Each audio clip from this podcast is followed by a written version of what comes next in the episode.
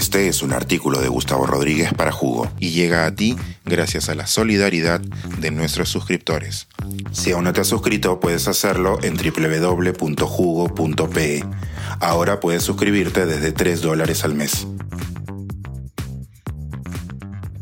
Rock and Hate.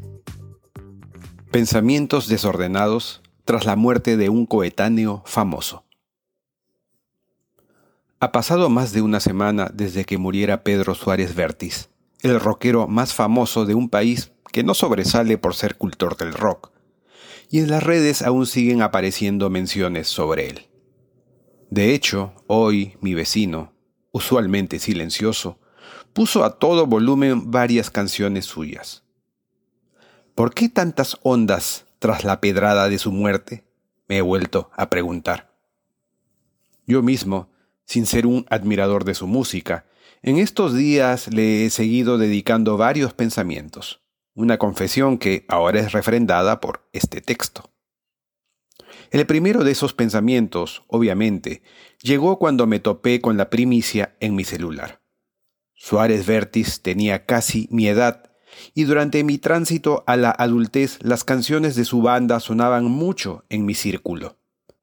¿Será que cuando un coetáneo tuyo muere veinteañero y sin que medie un accidente, se trata de un escándalo? Pero cuando pasa de los cincuenta, se trata de la primera llamada del teatro. Luego, cuando pasaron las horas, como era de esperarse, se multiplicaron los lamentos en las redes. Al margen de la pena real que sus seguidores pudieran sentir, empecé a constatar que muchas veces, tal vez demasiadas, la muerte de un famoso es instrumentada para que los dolientes anónimos se visibilicen. Yo lo conocí una vez cuando estaba... En esta foto aparecemos él y yo. Y esta vez pienso, de haber conocido en persona a Suárez Vértiz, ¿habría yo publicado algo al respecto?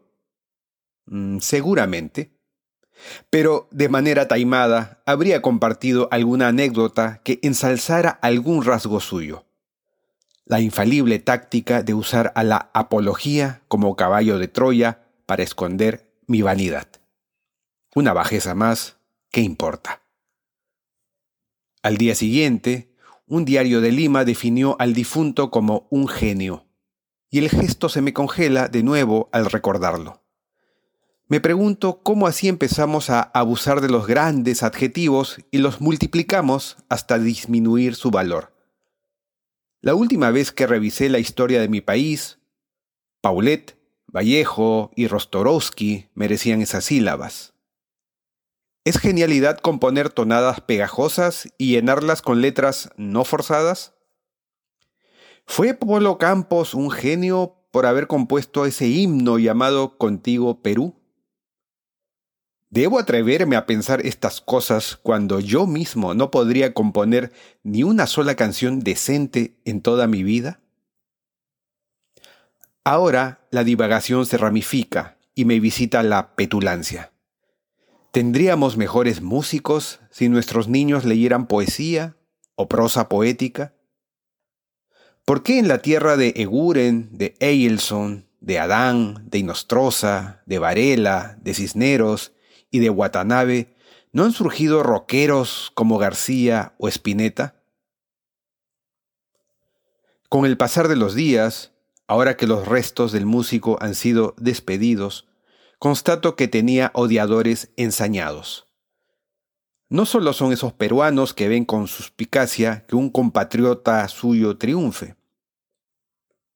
Tampoco se trata solamente de melómanos sofisticados que coquetean con el esnovismo, afichistas de Bowie o Reed y papel higienistas del grupo Río y Vilma Palma e Vampiros. Se trata, más que nada, de progresistas que han seguido las publicaciones del músico durante los últimos años en sus redes. En su momento, yo también leí con estupor las ideas que se desprendían de algunas de ellas. El imán sexual de la mujer y la importancia de que un hombre esté a la altura, la necesidad de reprimir nuestras fantasías sexuales, la urgencia de imponer una mano dura para acallar nuestras protestas sociales. Tal vez se nos olvida que Suárez Vértiz era un hombre que creció durante el siglo XX en el entorno clase mediero, tal vez acomodado, de un país machista. Y por eso me provoca preguntarle a las juventudes que juzgan el pasado con mentalidad del presente, ¿qué tanto más se podía esperar de él y de mi generación conservadora? De paso, me pregunto a mí mismo si lo que más me irritaba de esas publicaciones no era comprobar que el rock y los rockeros hace mucho que dejaron de ser rebeldes, sino que varias de las taras que retrasan la equidad en nuestra sociedad se reafirman cuando los más jóvenes ven a sus padres normalizar las creencias de sus abuelos. Y con miles de likes, además, que es lo que ocurría con las publicaciones de Pedro. Pero ahora que mi vecino ha vuelto a poner me resfrié en Brasil, me digo que en toda esta súbita adoración, a ratos exagerada, hay algo más.